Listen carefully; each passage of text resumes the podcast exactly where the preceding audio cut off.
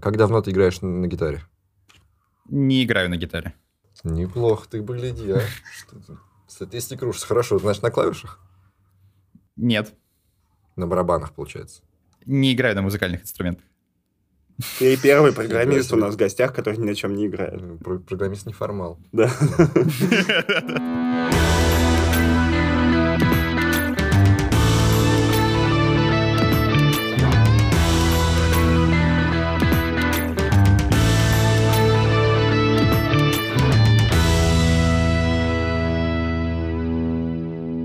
жил на Камчатке.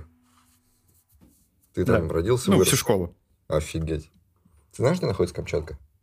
Да. Она находится очень Если далеко. представить Очень далеко. карту России, то вот это самая правая часть. её. Голова лошади, условно. Ну и каково да, там? да. Я, кстати, там, в детстве там шикарно. То есть э, там настолько классно именно э, взрослеть, ну, именно в школе, потому что у тебя же там куча сопок, у тебя э, такой слегка раздолбанный город, потому что это прям совсем провинция. Но когда ты маленький, это, это плюс. То есть ты везде ищешь места для приключений, то есть ты там идешь куда-нибудь в горы, опасаешься, что тебя съест медведь, как бы. Потом ты, ну, это как бы вроде как вы с пацанами просто ну, смеетесь, такой медведь, там вам вроде как страшно, а потом тебе родители расскажут, что там реально есть медведи, ты такой... «М, Ну, нам повезло. Вот. Потом ты там спускаешься в какую-нибудь, находишь какую-нибудь заброшку по ней, там лазишь, там еще что-нибудь. В общем, на самом деле детство там просто классное. То есть там еще, ну, там лыжи, когда все, когда там снега много, то есть там на лыжах можно бегать там примерно с ноября по май. Если будет прям повезет с погодой, ну, повезет. Вот. Да, то, то реально. Ну, я в мае бегал на лыжах, там, как бы, ты уже, уже тепло, как бы, ну, у тебя снег, прогалины какие-то, ну, ты прям просто в одной футболке и, и на лыжах гоняешь вообще, очень классно. Вот, там, летом тоже классно, там, и на велике классно кататься вообще. Ну, в общем, в детстве там просто восхитительно. А вот когда ты взрослеешь, начинаешь уже понимать, что тебе надо где-то работать, что там, э, как вообще выглядит твой город, посмотришь Варламова, там уже начинаешь грустить, потому что твой город, ну, не похож там на Амстердам, скажем так. И по работе у тебя там тоже не Амстердам. И вот, значит, и вот уже надо задумываться тогда, да. Ну и, получается, с родителями вот переехали. Вот, примерно так. Зато сколько там, наверное, всяких перспектив для научных работников. Я помню, э, Да. был- э, тусовался с кем-то, когда был альпинистом, и вот знаешь, э, когда ты альпинист, ты встречаешь очень странных людей, которые занимаются чем-то, вот, что в обычной жизни не встретишь. Типа человек, который разводит улиток, чтобы их изучать. Вот они занимаются изучением там улиток каких-нибудь, что или каких-нибудь еще странных видов, они прям вот разводят, изучают, записывают. Типа, где такого человека еще встретишь? И вот там два раза в год они летают на Камчатку специально, потому что там какие-то особые улитки или что-то такое, и вот занимаются этим. Ну, там еще вулканология очень развита. Там же сейчас крупнейший, по-моему, в России именно научно-исследовательский институт. И, а когда был Союз, то там вообще прям этот, все это было очень развито. Там был, э, там возле Ключевской сопки, это самая большая, самый большой вулкан на Камчатке, а, там целый город сделали. То есть там целый аэропорт был, то есть там вот все для того, чтобы это там изучать, э, всю эту вулканологию. После развала там, конечно, все стало чуть похуже. А, Аэропорт, по-моему, не работает, и там город стал поменьше, но все равно это все еще изучают, все еще это развивается. Ты, ты просто слышишь, какие возможности для себя ты упустил. Ну, что такое? Ну, вот уехал в эти наши столицы программистом, а прикинь, ты бы стал вулканологом на Камчатке. Это знаешь, что такое профессия вулканолога? Я расскажу. Это когда ты такой изучаешь вулкан и понимаешь, что он сейчас проснется и уничтожит нахер весь город. И ты бежишь и говоришь, мэр, вулкан уничтожит наш город. Мэр говорит, нет, я тебе не верю, мы должны принять туристов всего в этом сезоне. Такой, нет, закрывай город. И вы, короче, начинаете с мэром воевать. А потом весь город уничтожает лава, и ты всех бегаешь, спасаешь. Охеренная профессия. Ну да, только единственное, что сейчас это варьируется от вот до там пару часиков до тысячи лет, например. Ну, там. Да. Сейчас может меняться. Подожди, то есть он может долбануть и через два часа, а может и через тысячу лет такое? Ну, там, там же как они изучают и глобальные процессы, изучают ну, пос- непосредственно по приборам, получают информацию. То есть там за какой-то период можно прям предсказать, что будет землетрясение. Сейчас, чтобы не соврать, не, не скажу, но то есть там можно прогнозировать его достаточно точно. Но при этом они изучают глобальные процессы, вот как плиты друг на друга там находят, э, ну, наезжают в смысле. И есть же вот эта вот теория о супервулканах, которые при, как, при стечении обстоятельств, если они начнут все вместе извергаться, то там э, планету выбросится столько пепла, короче, что это окутает планету в пепел, и там начнется у нас ледниковый период. Вот. Это вот тоже изучает... Ну, это, конечно, такая теория, она... Подожди, у там- вас вулканология это обязательный предмет в школе, что? На самом деле нет, нет. Э, Ну вот вообще есть такая, такая тема, и вот они это все изучают. То есть они изучают эти глобальные процессы. Вот, и они могут произойти, они могут не произойти, и как бы тут... Просто они изучают вообще, как это все вышло, то есть почему у нас есть горы, например, то есть как это все происходит. Ну, в общем, интересно, но меня просто не привлекает вот эти вот истории с тем, что ты выходишь на неделю с палатками, там что-нибудь изучаешь, там бросаешь дронов в жерло, в жерло вулкана или вот такие вот вещи. Поэтому, собственно, я поехал Тем, только у тебя Учиться такая работа айтишника. мечты. Тебя одного на всей земле. Это, понимаешь, это- для меня сейчас это звучит еще хуже, чем твой друг, который отказался снимать вебкам-модель, потому что он, видите ли, вздрочится. Ну. В смысле, блин, это работа мечты. Это ужасная работа работа. мечты. Ужасная работа. Не вебкам-модель снимать, Так а... еще есть археологи. Да, так, так есть археологи. Вот у меня есть знакомые археологи, которые выезжают э, на Камчатку, чтобы там исследовать останки каких-то древних цивилизаций. То У тебя знакомые есть, да? неделю в поля. У тебя, у тебя есть знакомые археологи. Вот у них есть кнут и револьвер. Просто если бы я был археологом, у меня бы обязательно был кнут и револьвер. У них, э, ну это же на Камчатку, то есть там медведи и рыба, поэтому у них есть большой нож и винтовка. Вот. Ну, Да, это похоже. Ну, ты вот представь эту работу себе. Днем ты копошишься в земле и достаешь всякие остатки древних цивилизаций, а вечером вы разжигаете костер, открываете водочку И отбивайтесь от медведей. и отбиваетесь от медведей. И- а то и пьете вместе с ними. Возможно, да. Там клево, есть такие суслики, их э, на Камчатке называют еврашками. И э, они, их, их главный прикол в том, что они залезают тебе в палатку и тырят твои печеньки. Вот у меня друг, он ходил в походы, он рассказывал, говорит, они меня, говорит, бесят, как бы очень милые животные, но ты вот спишь, и слышишь, что к тебе в палатку кто-то крадется. И ты такой думаешь, ну ладно, пофиг, еврашка, а потом понимаешь, что твои любимые печенья юбилейные сожраны. Потому что этот еврашка открыл их как бы и съел. Вот. Поэтому очень милые зверьки, но вот очень дерзкие. Еврашка, это какое-то ваше камчатское обзывательство или что такое? Почему еврашка? Это суслик, по факту. То есть, э, ну, это местное да, название, но, по-моему, то, то ли это суслик, то ли это какая-то типа луговой собачки. Ну, короче, это такой маленький, ну, такой небольшой грызун, наверное, такой, мне кажется. Не знаю, как сейчас в камеру, вот. В общем, не, не очень большой грызун, ну, очень, очень милый. Вот, называется еврашка. Еврашка. Мне кажется, насчет того, что это работа мечты или нет, ты сейчас просто немножко честнее с собой стал, чем мы. Ну-ка, ну-ка. Ну, типа... Ну, типа... Мы мужики. Мы с детства, на самом деле, никогда не мечтали сидеть в офисе за новеньким маком и пушить в прод, понимаете? Типа, типа не было такого, чтобы я бегал такой, а вот бы, блин, в прод бы пушнуть. Багфикс. На самом деле ты мечтал быть каким-то героем там, Что ты который будешь делать, когда вырастешь, да? Пушить в прод. молодец. по да. И типа, и всегда на грани сознания есть вот эта история, что ты хочешь как какое-то ебучее животное взять палатку и уйти в лес же. Эти, Типа, с, ружьем гигантским. Не было. Короче, проблема в том, да, что Ну у меня ты вот там есть дневник за третий класс, где все пишут, типа, кем ты хочешь стать. У меня с третьего класса написано, что я хочу быть программистом.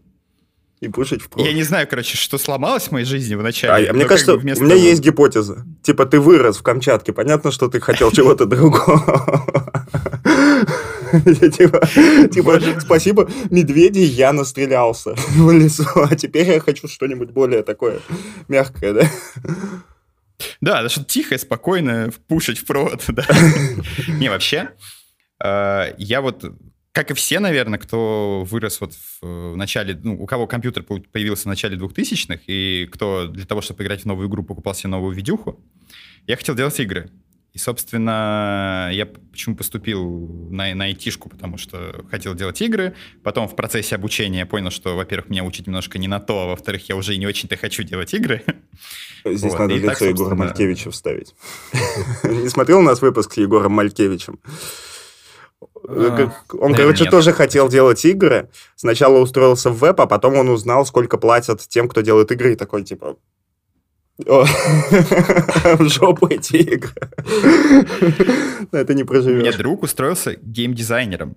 И вот он, он прям планомерно шел, он хотел со школы делать игры, он отучился, и он пошел делать игры. И вот сейчас он э, продюсирует игру, ему прям невероятно нравится, вот, и прям вообще прям... Но в, Как долг надо он, делать но в долг он тебя берет регулярно, да?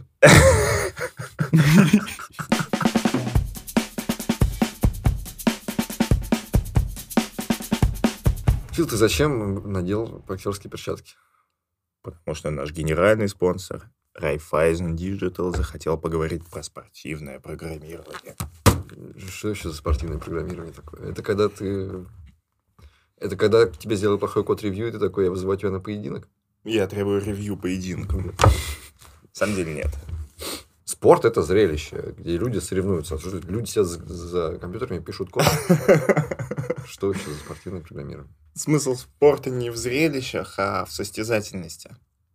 На скорость, э, ну, то есть под определенные условия сделать что-то лучше других. Вот это спорт. То, что мы... Ну, что у тебя за... Перестань смотреть. Нет, я слушаю, у меня рефлексы, все. Ты человек в боксерских перчатках машет руками, я слежу, все. Давай. Э, То есть то, в чем ты можешь с кем-то поконкурировать. Вот это спорт. Смотреть на это очень весело, если ты умеешь читать код и, типа, и видишь его. Ну да, смотреть на людей, которые сидят с компьютерами, не, не так весело. Но в этом, на самом деле, дофигища смысла. То есть это, если рассматривать программирование как спорт, это у меня отличная вещь. что-то не сходится. Всю мою жизнь мне программисты говорили, наша работа не печатать код, а думать головой. И вот я вижу вас за работой, вы такие реально думаете, ходите, вы Так, ходите, так. думаете. А когда я вижу спортивное программирование, они такие, ага. Да, да. А ты... Они- э, то есть что, они типа думают с супер скоростью? Да, да, в этом смысл. Играл когда-нибудь в шахматы э, в Блиц? Нет? Ну, то есть в Блиц в шахматах это когда ты... У тебя 5 секунд на ход. То есть в шахматах надо долго и хорошо продумывать кучу вариантов. А так как э, если два очень хороших игрока и партия может реально длиться немыслимо долго, а поиграть хочется подинамичнее, вводится вот это правило. И твоя задача хорошо думать про шахматы и быстро. И это добавляет То есть, офигенно. что получается в спортивном программировании? Просто найти задачку и решить ее как можно быстрее? И А, все? Например, так. Причем это не обязательно может быть как можно быстрее. То есть есть варианты, где это делается на скорость, потому что все знают, как решить эту задачу, и здесь кто просто быстрее да это. А есть такое, где задача комплексная, сложная, и как раз вот этот контекст. То есть, получается, спортивный программист – это прямо мечта всех работодателей. Вот Ага. спортивный программист, он быстро, четенько. Ты ему дал задачу, 15 минут все готово. Как? Получаться за спортивными программистами просто должны приходить с контрактами, бегать, типа, устройся к нам, устройся к нам. Все немного сложнее. Спортивное программирование качает часть наших скиллов, которые действительно очень нужны в работе. Мгм. Ну, например, э, строить красивую архитектуру, поддерживаемый код, оно не учит. При этом вот этот, э, типа, чемпион по спортивному программированию, особенно если у тебя в работе очень много сложных задач, которые... Вот я, как я не спортивный программист, Мгм. несмотря на... э, Я часто просто залипаю на простой задаче. То есть она э, моих э, знаний об алгоритмах как бы не хватит на нее, потому что я даже не пойму, что здесь э, не смогу вбить в Google название алгоритма, который мне нужен. То есть я просто залипну и такой, блин, мне надо сделать вот это, я даже не знаю, как это называется, Мгм. проблема. Хотя математики ее давно решили, разложили и так далее. Ну, по-настоящему умные люди. И я просто сижу и туплю в нее. А я как бы не могу ее вбить в Google. Мгм. И я в этом плох. Вот спортивный программист, он бы сразу бах-бах-бах, все решил, знает, что за алгоритм, знает, э, какое, какая имплементация из э, всех возможных здесь лучше всего подходит и так далее. То есть он здесь будет прямо хорош. То есть, получается, если ты такой э, начну специально готовиться, заниматься спортивным программированием, тренироваться. Так. Буду ходить, тут, тут, тут, тут, сейчас натренирую. Все, и натренировал. На самом деле я не стану прям сверхпрограммистом, который подойдет всем. Да, я буду станешь. просто хорошим спортивным программистом. Э, да, и при этом у тебя потенциал в программировании, который для всех просто огромнейший. Почему? А, все-таки да. Потенциал огромнейший. Мгм. То есть ты, это точно работа тебе по плечу, и ты точно ее освоишь, и есть куча кейсов, где ты будешь на голову выше всех остальных. Э, Нет такого, что, знаешь, при, пришли обычные, такие настоящие интерпрайзные программисты, такие смотреть на соревнования по спортивному программированию. Такие сели, трибуны, там вот все смотрят и такие, Скажешь, что за говнокод? Ну, ну кто так пишет? Ну. Ну, так нельзя. Нет, ну они же по-любому, если они пишут на скорость, они говнокодят катастрофически. это так. Так это в смысле тебя, это ты привыкнешь еще говнокодить, О, устроишься работать, и как начнешь херачить строку за строкой, а там Видишь, чем дело? разобраться не. А, нет такой штуки, как привы- привычка к говнокоду. Это вообще так не работает. То есть я могу писать очень плохой код. Хотя я могу писать хороший код, а я имею в виду тот, который не назовут говнокодом, потому что он красивый, читабельный, компози- э, раскомпозировано все и так далее. А могу плохой, где как удобнее мне, где надо, какая задача. Здесь тебя учат писать быстро и грязно. Мгм. И при этом он хорошо работает под условия. А, Там тебя учат писать понятно, и он тоже хорошо работает. Это один из скиллов. То, грубо говоря, код с алгоритмом, например, весь некрасивый. Мгм.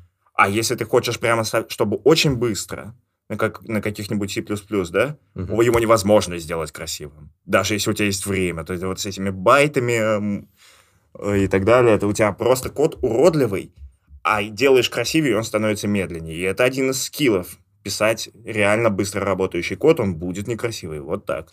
А есть вот в этом у вас спортивном программировании, не знаешь, такие кла- классические про- противостояния? Вот такой, например, э, алгоритмщик против архитектурщика, и они такие сходятся. Кто кого побьет? Нет, таких нет. Ну вот, в Москве с 1 по 6 октября пройдет финал чемпионата мира по спортивному программированию. Вот и посмотрим. Может, в принципе, интересно.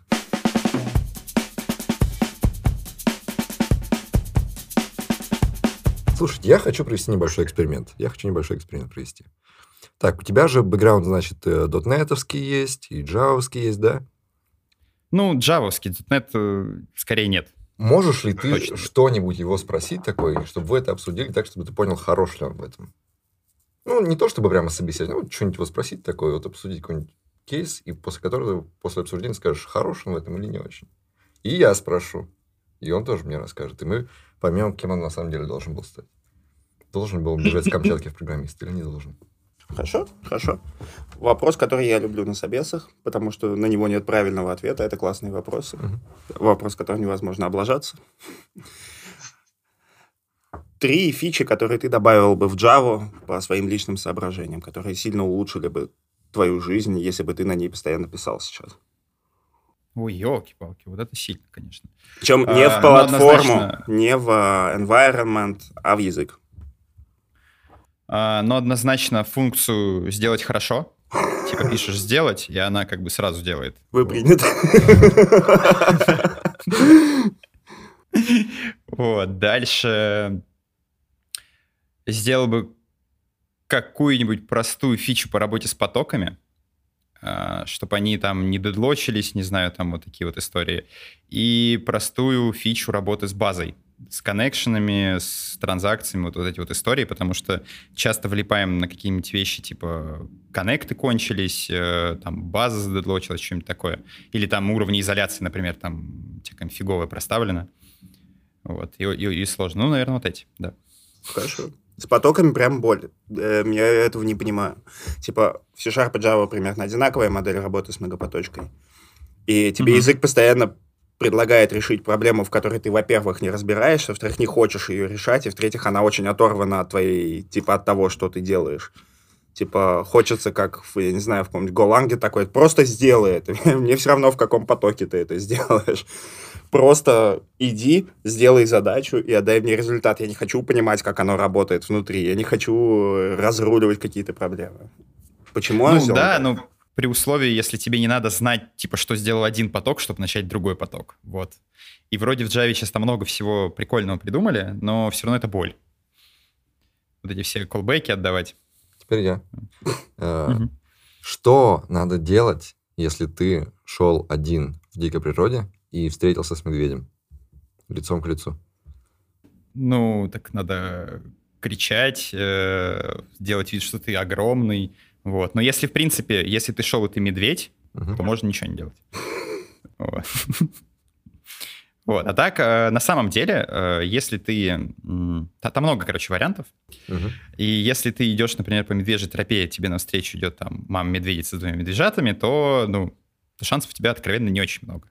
Или если там медведь голодный, например, вот, то шансов, да, тоже, ну, маловато.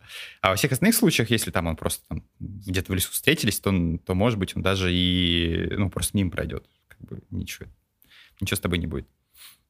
Но вот по примеру моих друзей, они прям, э, у них там был лагерь, они прям брали какие-то кастрюли с какой-то фигней, начинали там стучать по ней, громко кричать, и он бежал, испугался. А вот этот миф про то, что лечь и притвориться мертвым, это гиблое дело? Я не знаю. Я не видел людей, которые ложились и притворялись мертвыми, поэтому... И оставались живыми, да? Блин, ну это как минимум будет жуткая смерть, если это не проканает. Да уж. Потому что он медленно подойдет к тебе. Ткнет тебя носом, понюхает. И, начнет принимать решение, дожирать тебя или оставить падаль. Блин, как классно этот момент был снят в «Выжившем». «Выжившем» — это кошмарный момент. Вообще. Смотрел Ну, «Выжившего»? вообще медведи всеядные. Э, нет, вот прям почему-то меня обошел. Ну, я по- посмотрел, что Ди Капри получил Оскар, и за него порадовался, и понял, что фильм можно не смотреть. Ну, Медведева там хорошо потаскал. Прям это было... Слушайте, а эти же падлы, они умеют по деревьям лазать. То есть ты не сможешь залезть от него на дерево. Я слышал вообще сто- такие истории, которые заставляют тебя реально бояться этого монстра. Мужики едут на КАМАЗе по трассе, и рядом с трассой бежит медведь. И мужики начинают ускоряться на третью, на четвертую, а медведь все еще впереди. А это где-то там 60 километров в час было. Все медведь. Но он быстро бегает, да. То есть ты А. прикинь, эту тушу многотонную, которая, блин, какого-то хрена еще и бегает быстро. Как? Это, я бы назвал такую ситуацию. Да. Не идеальный. Если он бежит за тобой. Не, ну ты можешь залезть, смотрите, на тонкое дерево, но высокое. Он полезет за тобой и ёбнется. И ты так ты обратишь Вместе с тобой и деревом. Ну, ты тоже упадешь, но ты-то легкий, а медведь весит полтонны, и для него это падение будет критичнее, чем для тебя. А у них же как-то все это устроено, у них биомеханика тела другая, они легче приносят. Это мы ломаемся от всяких даже небольших падений. То есть вы оба упадете, и он пойдет тебя дожирать? Это мы, да. Ну да. Ну, может, он ушибется чуть-чуть. Такой, ладно, потом с этим разберусь. Сначала с этой козявкой. Здесь более прикольно, что если у тебя с собой пистолет, то ты можешь в него выстрелить, но ты его им не убьешь, Нет. только разозлишь. И поэтому, если А у у тебя него- есть с собой пистолет, и на тебя бежит медведь, есть отличный выход. Умереть полегче. На самом деле, я не знаю, зачем я это все знаю, но у медведя очень интересная форма черепа, что если даже ему выстрелить в голову, то пуля, скорее всего, полетит по скользящей. Ну, то есть она в него ударится и пролетит. То Как у танков, да? в голову. Такой надскок сделан. Да. То есть э, кто-то, кто когда-то давно создавал медведей такой, наверняка в них будут стрелять. Надо бронепробить, да, бронестойкость немножечко под это, подулучшить. На самом деле, да, когда делали медведя, видимо, хотели сделать танк, но потом подумали, что как бы делать живой железный механизм не очень прикольно, и сделали как бы медведя. Наверное, этого он был фанатом Кадзимы такой, я хочу не просто танк, я хочу шагоход. Тема задал мне тот же вопрос на перекуре, что делать, если на тебя напал медведь. А я городской житель, я не знаю, но мне кажется, я выбрал верный ответ. Надо пасть ниц, возвать к Господу, мысленно попрощаться со всеми, кого ты любишь, и принять, узреть свою смерть просто. Нам, нам раздавали свистки и э, эти сигнальные ракеты. Я тоже, я был в Сибири и кому тоже был, вам? А, э, был в Сибири и тоже был в местах, где водятся медведи. И вот я приехал в какой-то дальний вахтовый поселок, куда люди, знаешь, уезжают и живут там две недели, а потом возвращаются в цивилизацию. И вот я там провел пару дней. По-моему, пару дней. И там, да, мы приезжаем, и сразу же мужики, которые встречают, ой, вчера там одного затащили, заломали, замочили медведя. И я такой, ой, куда я приехал? Да, и ходили специальные свистки, которые ты дудишь, он прямо дико раздражающий, громкий. Встретишь медведя, свисти, возможно, он испугается. А, я думал, там история в том, что тебя придут спасать. Нет. никто не придет. Не Нет, Наоборот, такие, так, там свистят, да, А кто туда ушел? Какой-то мертвец. Нет, такой, ребят, слышите свист, да? Открывайте новую вакансию. Так ты можешь даже приложение написать. Типа всем раздать свистки, чтобы у каждого был уникальный свист, и приложение подхватывало, что так, это продукт-аналитик. Мгм. Попался медведю, и оно сразу вакансию реопенит. И хренак, его там задрали, а у тебя уже новый кандидат, и ты такой, типа, все, процесс. Вот это agile, ты подстраиваешься под изменяющиеся эти. Да, вот смотри, знаешь, как говорят, типа, твой жизненный опыт, он, типа, подсказывает тебе, чем ты должен заниматься в жизни. Отлично, ты разработчик, ты эксперт по выживанию в лесу. Вот тебе это сходится. а потом в описании вакансии писать дружная, как бы, э, дружная, стабильная команда ищет продуктового аналитика. Стабильно. Последнее время у нас большая текучка. В требованиях стрессоустойчивость при встрече с медведем. Зато это будет редкая вакансия, где стрессоустойчивость не, не для галочки написана. Ну что ж, э, ладно, я хотел тебя вывести на чистую воду, что на самом деле все-таки тебе надо было быть вулканологом на Камчатке, но хорошо, по-моему, все, все нормально. Все-таки про, про IT, да, да. Я же говорю, да, вот все мои друзья, которые хотели э, прям вот с природой больше общаться, они остались на Камчатке. У меня один друг вообще в, тур, эти, в турпоходы водит людей. Ему прям вкатывает. А, это, наверное, сейчас там самый хлеб. Ну, да, там с этим все сложно. Это прям можно отдельный час вещать, почему туризм на Камчатке так себе. Вот. Но, но да, там этим занимаются многие, многие люди. Да. Тема просто учился на чувака, который должен заниматься этим же в Иванове, и это очень грустная история. Ну, типа, представляешь, как выглядит экскурсия в Иваново? Люди приезжают, выходят из автобуса, такой, смотрите, вот река. С одной ее стороны один бар, а с другой другой. Типа, в какой пойдем? Не, подождите, Иваново, я думал, это экскурсия, вы приезжаете, типа, вот один салон свадебный, вот второй свадебный салон, вот невесты. Это все, что я знаю про Иваново. Твоя информация устарела, никаких невест. Блин.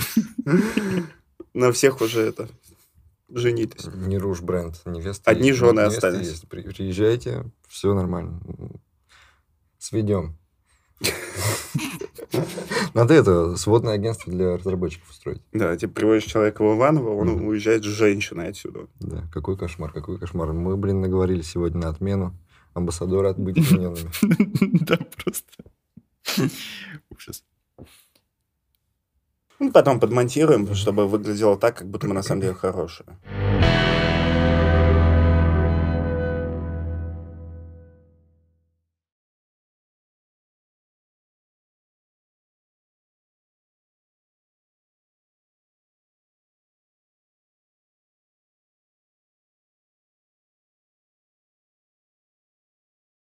То есть, надо писать, но не юнит.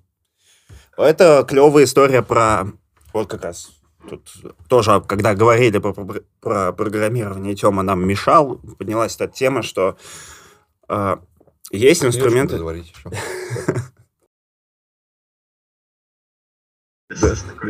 Пожалуйста, пожалуйста, я...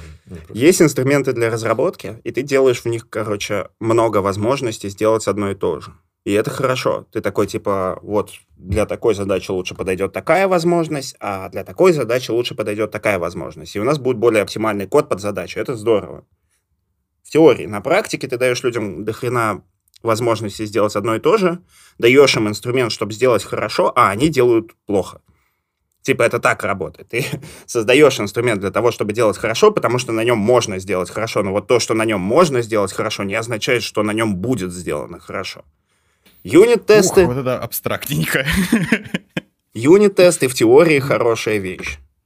У меня 8 лет опыта в индустрии. Каждый проект, на котором я был, содержал юнит-тесты. Ни на одном из них они не были хорошей вещью. То есть я подозреваю, что в целом можно написать юнит-тесты так, чтобы они тебя помогали, вместо того, чтобы выжирать немыслимое количество бюджета, и были какой-то штукой, которая решает твою боль. Но везде, где я их видел, это была штука, которая только добавляет боли и ничем не помогает.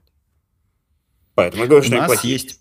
У у нас есть очень старый код, написанный еще на VB-шке, на Visual Basic. Ух, И, да, и, короче, его мы закрываем юнитами. Ну, вообще мы его закрываем куча разных тестов, э, потому что он максимально непредсказуемый. То есть ты меняешь в одном месте там, ну, там плохое деление вообще кода, ну, он, он Я очень понимаю. связанный и там прочие истории. И он старый очень. Поэтому, когда ты там что-то меняешь, у тебя стреляет где-то вообще в невообразимом месте. И поэтому юниты хотя бы помогают тебе не выстрелить в колено как бы в том же месте, где стрелял предыдущий человек. это не юнит. Юнит-тест тестирует один модуль в отрыве от всех остальных. Если у тебя один модуль ломает поведение другого, юнит-тест это не словит. Тест, который... Вот типа, какой должен быть тест, вот в идеале?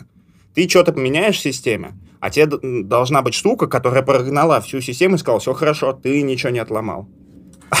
Юнит-тест, он покрывает только ту штуку, которую я и поменял, и такой, смотри, она ведет себя так же, как и до твоих перемен. Ты такой, ну заебись. Но в большинстве случаев тебе надо менять штуку какую-то, не когда ты хочешь, чтобы она вела себя так же, а вела по-другому, потому что ты же ее меняешь. То есть есть кейс с рефакторингом, понятно, вот там юнит-тесты помогают, но, честно говоря, бизнес редко делает рефакторинг.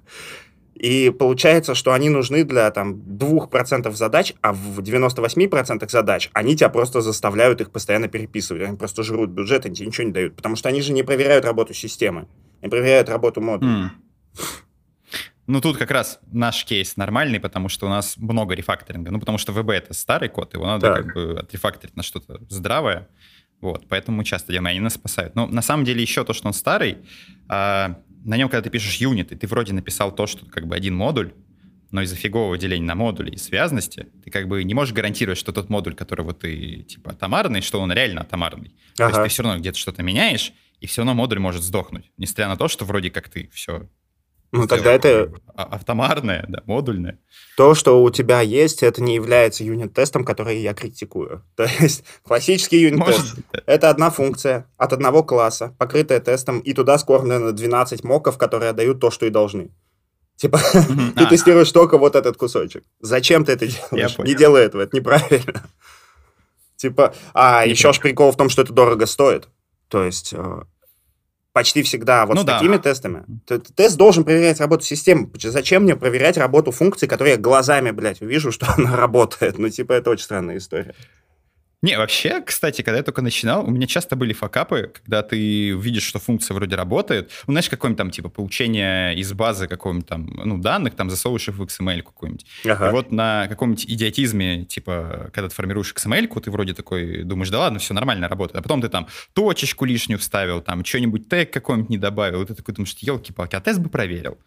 Вот, Это поэтому, да. мне кажется, для джунов вообще нормально. Вот. Ну, ну и дальше тоже нормально, но вот прям... С джунами это вообще история, что чем больше ты их заставляешь делать, тем лучше они хотя бы научатся. Но и вот эта история, про которую ты говоришь, это скорее TDD, и это вообще другая история. Когда ты проверяешь корректность только что сделанного, ты не можешь, да, спокойно Пожалуйста, говорит, я строю мемные лица, чтобы люди потом нарезали, как я смешно вас слушаю. Пожалуйста, разговаривайте, все нормально. Не обращайте внимания, у вас есть более важные вещи, чем я, ускользающий под стол. Уже нет. Да, теперь это самое важное вещь. Все, все, все. Не, ну ладно, ладно, давайте про музыку, эволюцию музыки в Need for Speed. Вот мне да, стало интересно. Подожди, да ты что, меня сейчас а, ну все да. меня убьют, да, меня Ты это заслужил, ты Я такой взял и не дал вам поговорить про... Да. Нет, нет, вот все, все, извини, теперь музыка про Need for Speed. Вот для меня музыка из Need for Speed это типа второй Underground и, и Most Wanted. А все остальное там, ну, что-то были там еще Prodigy в каких-то там моментах, вот. А все остальное я вообще не представляю, что там. И куда все заэволюционировало. Э, я начал, типа, отслеживать вообще с самых, самых первых этих uh, Need for Speed, которые, знаешь, всякие были самые там... Первый Need for Speed, 2D, Hot Pursuit. Ну, они не 2D были почти. По-моему, ну, были какие-то странные, типа, псевдо. Которые сверху видишь. Нет, сверху не было Need for Speed. Они Вообще не, не, сверху не было. были с кабины или сзади машины. А, фига себе. Что-то еще. И там, знаешь, вот это было э, век, когда еще рок не отошел от глэм-рока. Он такой, типа, был какой-то странный, какой-то Guns N' Roses. Потом там начала появляться куча всякого техно, транса, хаоса и всего такого, знаешь, 90-е британская долбежка под, под спиды. А потом уже начало появляться вот то, что, да, мы все любим. Когда пришел рэпчик, хип-хоп с андеграундом, с первым, типа, раньше не было там не спиди такого. Да, вот это вот все. Когда э, рок совсем стал меняться, появился сначала, как его там называли? Ну, типа, мы его все называли альтернативой. Ага, потом ага. он стал сказать, потом он начал тяжелеть, то есть от, выкидывать из себя рэп и тяжелеть. Превращаться в нью-метал? Да, в, в нью-метал превращаться. И я, короче, понял, что все, у меня закончилось мое слежение за инфоспидом на этом, на который был первый такой полусимулятор такой, знаешь, там про какие-то профессиональные гонки типа а сделан. Я забыл, как он называется. Я с этого, с Need for Speed Карбона уже начал охреневать. Вот после Карбона он, по-моему, был. был потом. Shift, наверное. И вот там был охеренный саундтрек. Там был прям саундтрек как раз вот то, что я любил слушать. Такой, знаешь, как мы тогда это называли общим словом инди-музыка. Сейчас бы мы уже там все разобрали на косточки, как все это называется. А тогда был такой вот куча хипстерской индятины в нем была, и это было прикольно. А что пошло потом, Подожди, в Шифте, не, не помню. В Шифте был, были Продиджи даже. Там вообще было много всего разного, он реально был Ну, прямо по музыке. Wanted были. Prodigy. Вот Most Wanted я не помню Prodigy. Были Prodigy в Most Wanted. Я Точно были. помню, что из Most Wanted я вытащил для себя э, эти кучу крутого ню-метала и группу еще какая-то там такая тоже полурэперская Styles of Beyond. Они были, они были типа в корешах с Майком Шинодой, который был из Linkin Park а, и который после, да, параллельно с Linkin Park ом начинал делать какой-то рэперский проект Fort Minor. И вот они там... Да, но это вот основная тема как раз, это, по-моему, ну, как раз э, это вот эти ребята. Вот в Wanted вот первая тема самая. Да, Э, по-моему. Первая, как- какая самая главная тема в Wanted? Потому что... Которая...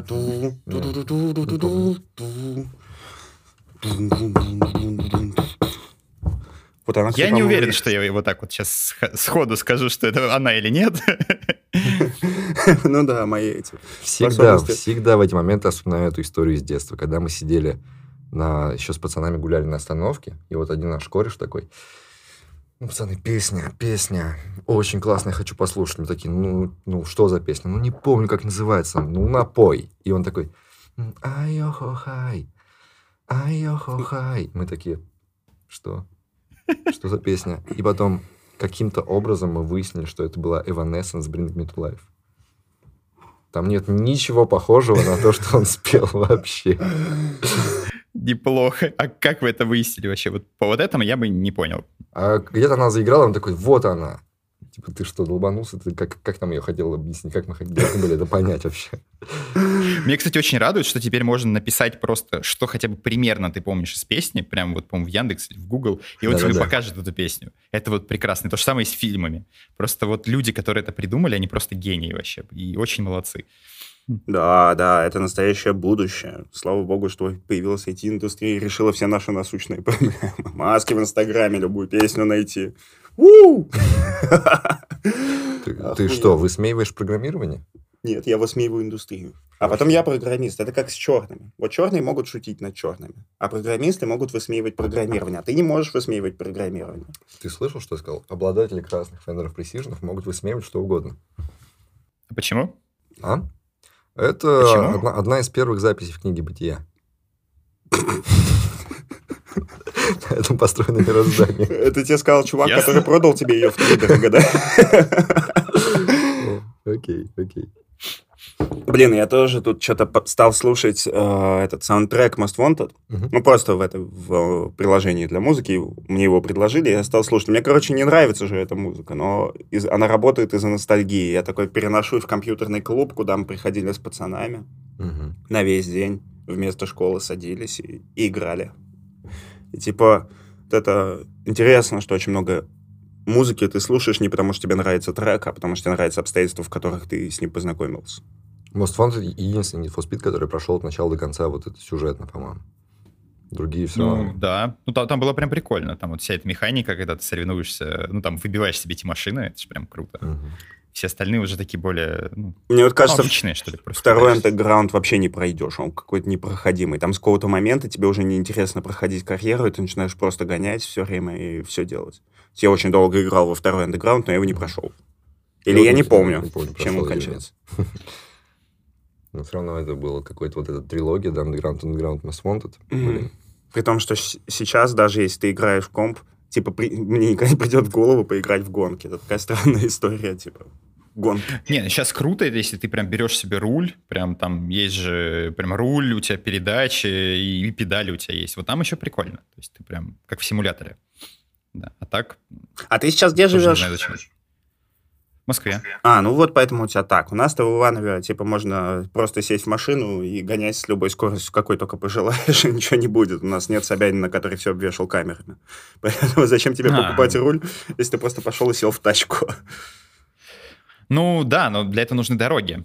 В Иваново есть дороги? Парочка. Нет, э, тебе просто нужна тачка, которой не очень жалко. И, все.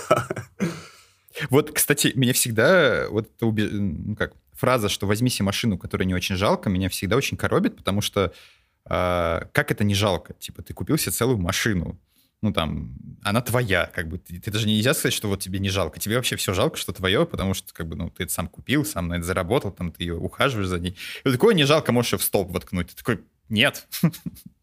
Какого хрена вообще? Сколько ты угробил машин? А, сколько машин я угробил? Дай посчитаем. Четверка. Вторая. У меня одна тачка сгорела, прикинь. Сгорела машина.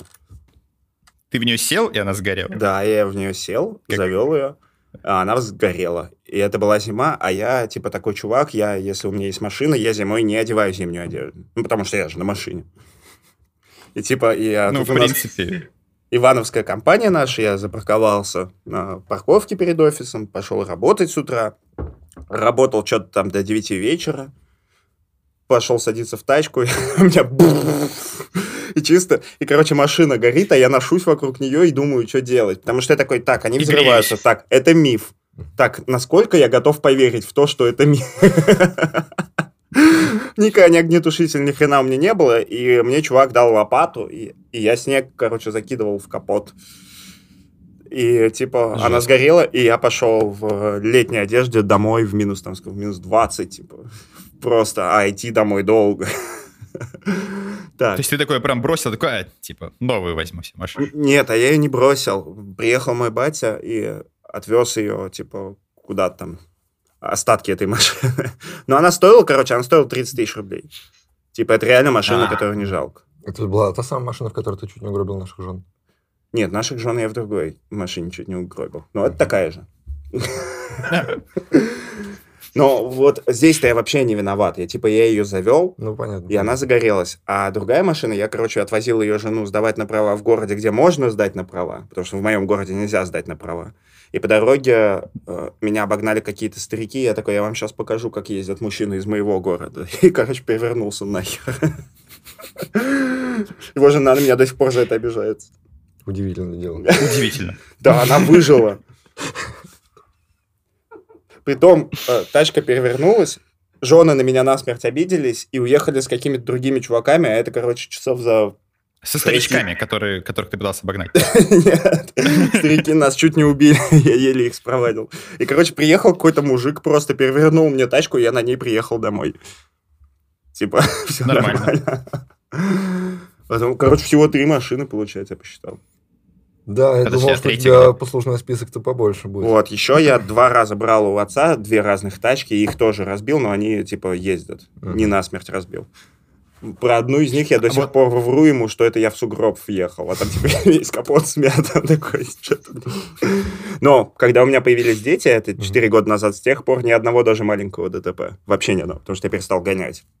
Типа, ноль. Понимаете? Мгм. 4 года ни одной аварии вообще. Но в этой истории прикольно, что рассказ был про две машины, а послужной список три. То есть одна вообще, с одной вообще что-то плохо было, да? А, да это... Я разбил свою машину, и дед мне дал свои «Жигули» четверку, типа. Типа, поезди пока. Ну, это вот прям машина, которая абсолютно не жалко, и я что-то... Как и Ну, все же две другие. На ней невозможно было ездить. И я, короче, а у нее не было музыки. И я ездил как? Я в те- в телефон вставлял наушники и, короче, слушал науш- музыку в наушниках и гонял. А Тём мне тогда посоветовал Оксимирона, я его вообще игнорил, типа, я такой был выше русского рэпа. И я подсел, я такой, ни хрена себе Оксимирон. И, короче, еду такой, кайфую, это один из первых раз, когда я его слушал, типа. Так. И прям там этот злой рэп, я такой гоню, поворачиваю к магазину, и оказалось, что я не посмотрел на встречку, и мне просто баба. И чисто эти «Жигули» вот так вот загибаются.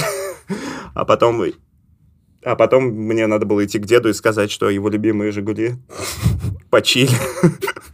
Он мне не поверил, что им кранты, приехал их спасать, а там чисто треугольник вместо машины. Из нее еще колеса вышибло оттуда. Было грустно. Я, короче, на работу утром должен был идти, я им просто отправляю фото тачки. Они такие, Фил, у тебя отпуск, отдохни. У тебя плохая карма, мы беспокоимся за Да, офис. да, да. А я так в офисе стену разбил. Да Господи, машиной? что? Нет, не машины. Я типа сидел, и у меня... Это мы работали на Microsoft, и там очень-очень долго надо было провиженить себе виртуалку, чтобы на ней воспроизвести свой фикс или баг. Ты типа реально, я ждал 6 часов, И, сука, я оказал в самом начале в конфиге не тот тип виртуалки указал. А мне прямо горело баг починить сегодня, и мне надо было это все срочно. И вдруг у меня разворачивается виртуалка, все делается, и я понимаю, что она не та просто. Не та, и это значит, что я еще на 6 часов в офисе втух. Из-за того, что я не ту кнопку нажал. Я просто все... Баг! И там дыра до сих пор на- напротив моего места. Кирпичный, прикинь. да. Да, да, да, такой прям. Не, ну это какая кирпичная? Я знаю, что там, Если бы там да. была кирпичная, то я бы руку повредил, а там был гипсокартон. И типа, и, видимо, у меня была репутация настолько долбоеба, что это никого и не удивило. То есть меня не ругали, не уволили такие, Фил, но ты ни с кем мес- местом меняться не будешь, ты будешь всегда работать здесь. Еще такая фигня была, это же галера, и там, а, когда у тебя проект меняется, тебя в другую комнату пересаживают. Но не меня, я сидел напротив своей дыры. Нормально, удобно. Стабильная команда. Можно было провести трубу на кухню, зато как-нибудь через нее. Много чего можно было делать. Так, так Фил, наверное, места себе бронирует. Он просто потом шел в столовую, там бил в стену, там тоже вмятина, и все, как бы теперь он там сидит. Все это очень интересно, но для нашего суперсекретного проекта, о котором никому нельзя говорить, Мгм. я нашел уже дизайнера, он, короче, вот макеты будут прямо в ближайшие там неделю, наверное. Так, То есть, в так. принципе, уже ставь задачи, там что-то можно будет разрабатывать. Вы, ну, у вас же есть разраб? Ну, ты говорил, ты можешь Да, да, у нас нашли? целая куча разрабов. Целая куча разрабов уже, типа, могут делать. Да. А Да. как им там, типа, ну, задачи кто ставить? Ну, типа, смотри, я нашел дизайнера, и Так. он такой, «За- задачи мне поставьте. Мгм. Я, типа, могу им что сказать, ну, вот то все нарисую, а как их согласовать, там, я не знаю, встречи, все такое. Ну, Как с- они будут работать? Джир, хуй вот это все. Мгм, Ну, круто, слушай. Все, а есть чё, план. э, Так, ну вот смотри, получается, кого у нас? У нас нет, э, кто будет заниматься инфраструктурой типа, это же Вообще нету, да. задеплоить, будет там что-то с серверами сделать, Да, где мы да. будем класть. так далее. У нас вообще нет плана. У нас типа проект, у нас 8 фронтендеров и я. И, и дизайнер. А как бы ни одного человека, который шарит в инфраструктуре, у нас нет. Ну, есть- вы же как-то более-менее, вы же программисты. ну, мы там- типа, все такие t да, мы что-нибудь там можем наколхозить. Но вообще это же, ты знаешь, какой у нас проект, там будет большая нагрузка и так далее, он Так. будет масштабироваться. Вот насчет этого всего у нас полный провал, потому что мы сделаем на коленке, скорее всего, сейчас Да, какое-нибудь мы сейчас будем сами просто, типа, где-то серваки и... Скорее всего, так, да. Но и ты, опять, ты спрашиваешь про вещи, на которые у меня нет плана. Я говорю, у меня 8 фронтендеров. Блин, я не могу Мы так. сделаем тебе классный Я фронтенд. не могу так, я начинаю нервничать. Ну, типа, мне нужен человек, который мне сейчас скажет, что делать. Тут еще видишь, как в стартапах там как работает. Ты же к моменту релиза у тебя куча денег, ну, потому что ты уже что-то доделал, тебе дают их и говорят, вот теперь занимайтесь инфрой. Мгм. У нас-то не так, никто нам кучу денег не даст. Никто нам кучу денег не Вот, даст. и мы будем нам- с горящими жопами носиться и орать, что нам делать с инфрой, когда полетит Блин, нагрузка то есть, и так подожди, далее. То есть я уже строю план и все такое, а у нас мы не знаем, что нам делать с инфрой? Да, да, все так. Ух, блин. Братан, а давай-ка позвоним Владу. Старина Влад нам сейчас все объяснит. Давай. А, Влад, привет. Привет. Слушай, для нашего суперсекретного проекта, о котором никому нельзя говорить, нужен, походу, DevOps. Мы не знаем, что делать с инфраструктурой. Помоги нам, подскажи, вот как быть. Вообще на нуле сейчас. Ну хорошо, ну смотрите, у меня есть короткая версия, есть длинная, что можно сделать, вам какую? Ну, ты рассказывай все как есть. Нам все нужно. Ну давайте вкратце расскажу тогда. Смотрите, если что-то будет непонятно, спрашивайте. А, у нас открытая архитектура будет, да, OVC, PNG, LPS, QRG. Благодаря этому будем доступны 25 на 7, ребят. Даунтайм в прошлом году, например, составил 99,9,9,9,9,9,9,9,9,9,9,9,9.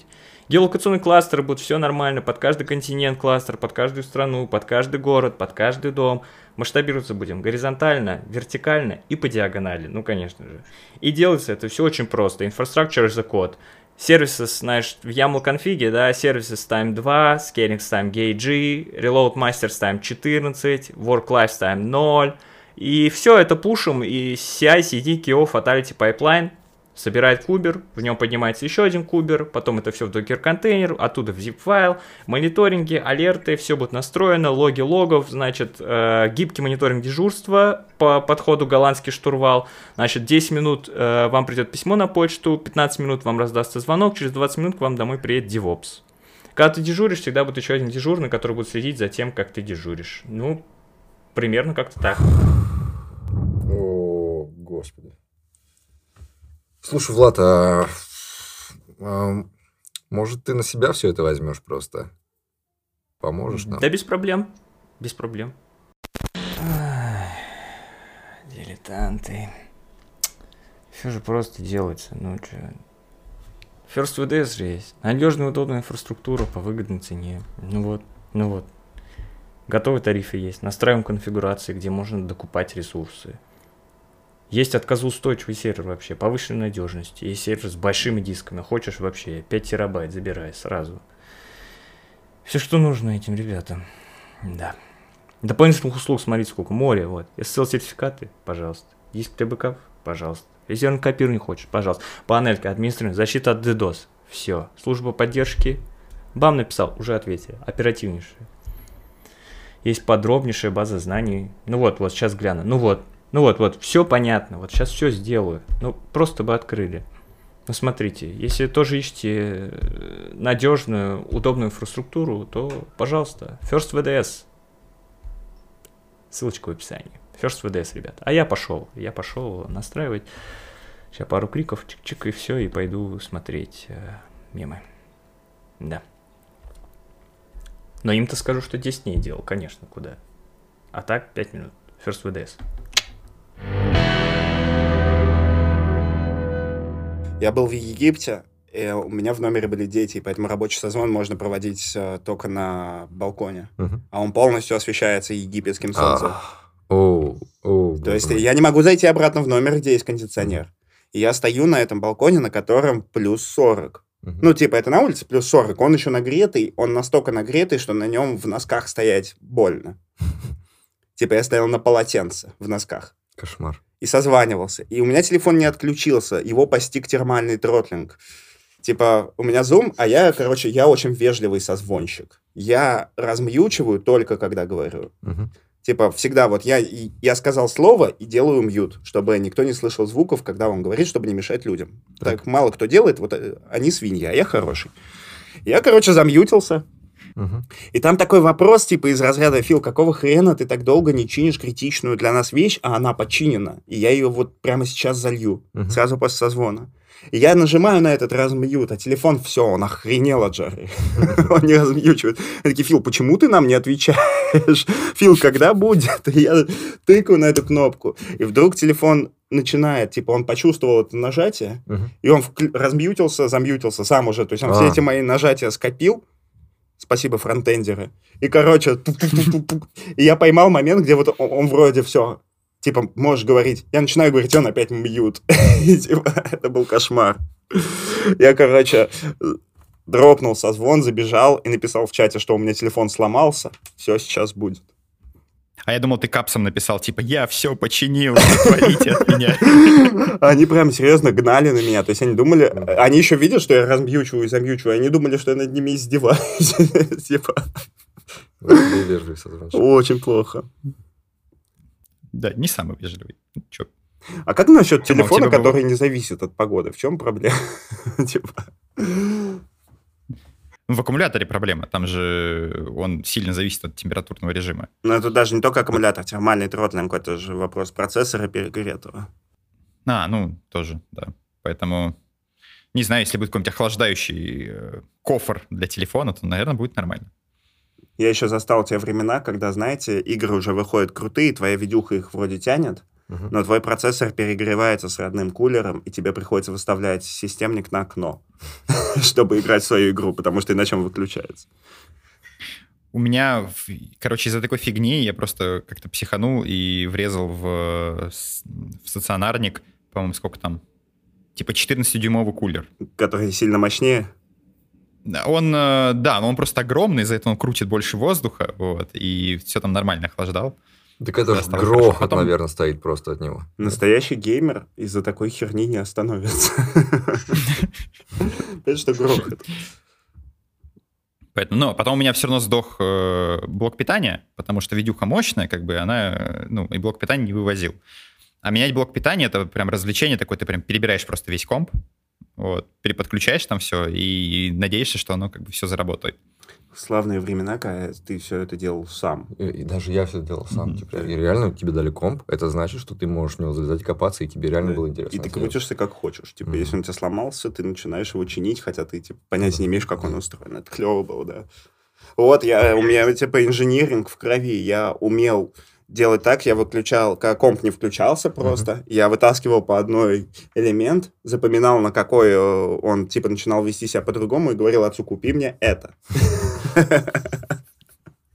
У меня есть книжечка э, по расшифровке сигналов материнской платы. Ого. Типа включаешь, он там, например, там три писка издает какие-нибудь там пи-пи-пи, вот. Это значит, там сломалось то-то, короче. Если там другой звук, то сломалось там что-то еще. Так вот, я понял, что у меня сдох блок питания именно по этой книжечке и по звукам, издаваемым материнкой. Господи, да вы, вы просто вслушайтесь, как это звучит.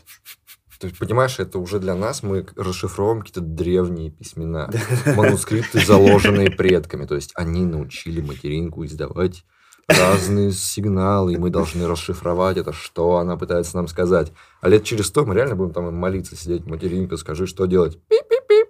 О, Вот это ничего себе, все, переписываем наши законы. Технологическая сингулярность повсюду. Типа, я тут как-то, мне надо было посмотреть, как один из а, методов в шарповой коллекции работает. Мгм. Вот. И а, этот райдер умеет их декомпилировать на лету. То есть я могу пойти посмотреть код, который внутри.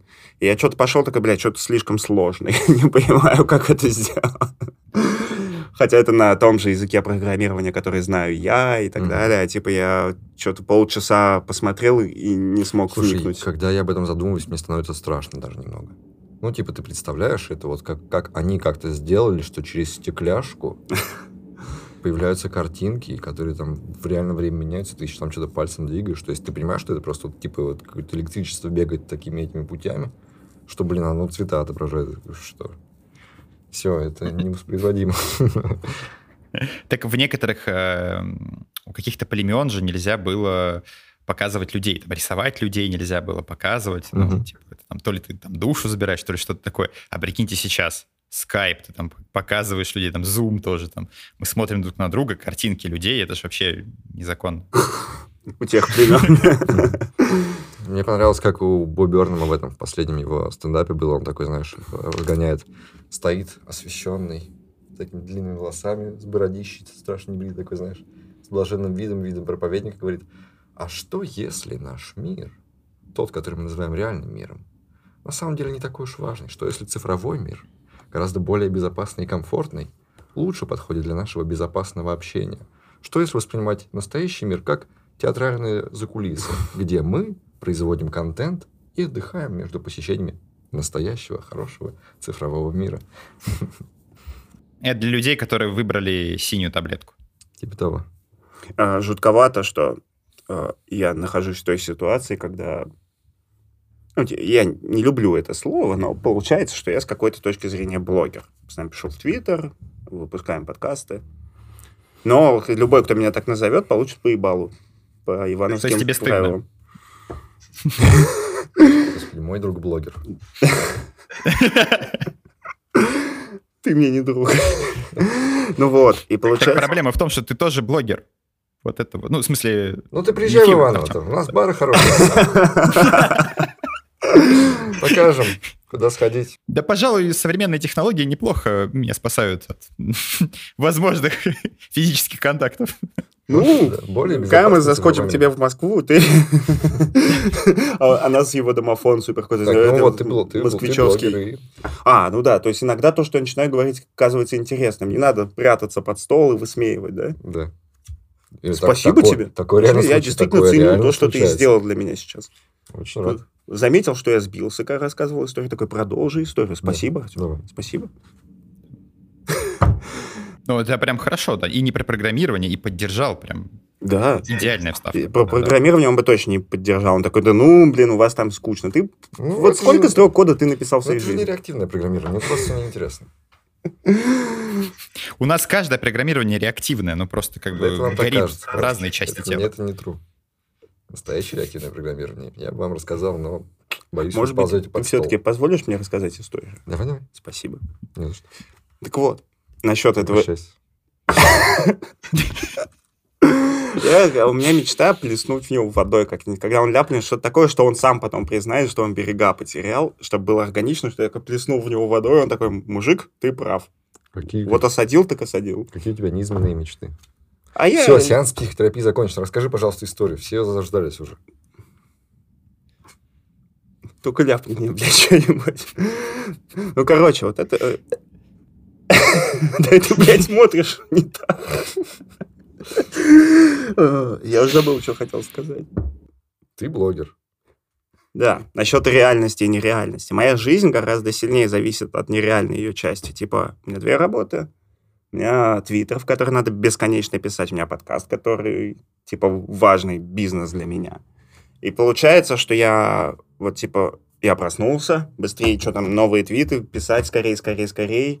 Э, Новый гость на подкасте, там, в, в куче чатиков, где с огромной кучей всяких разных программистов сижу за каким-то хреном и типа, дискутирую с ними о чем-то важном для меня.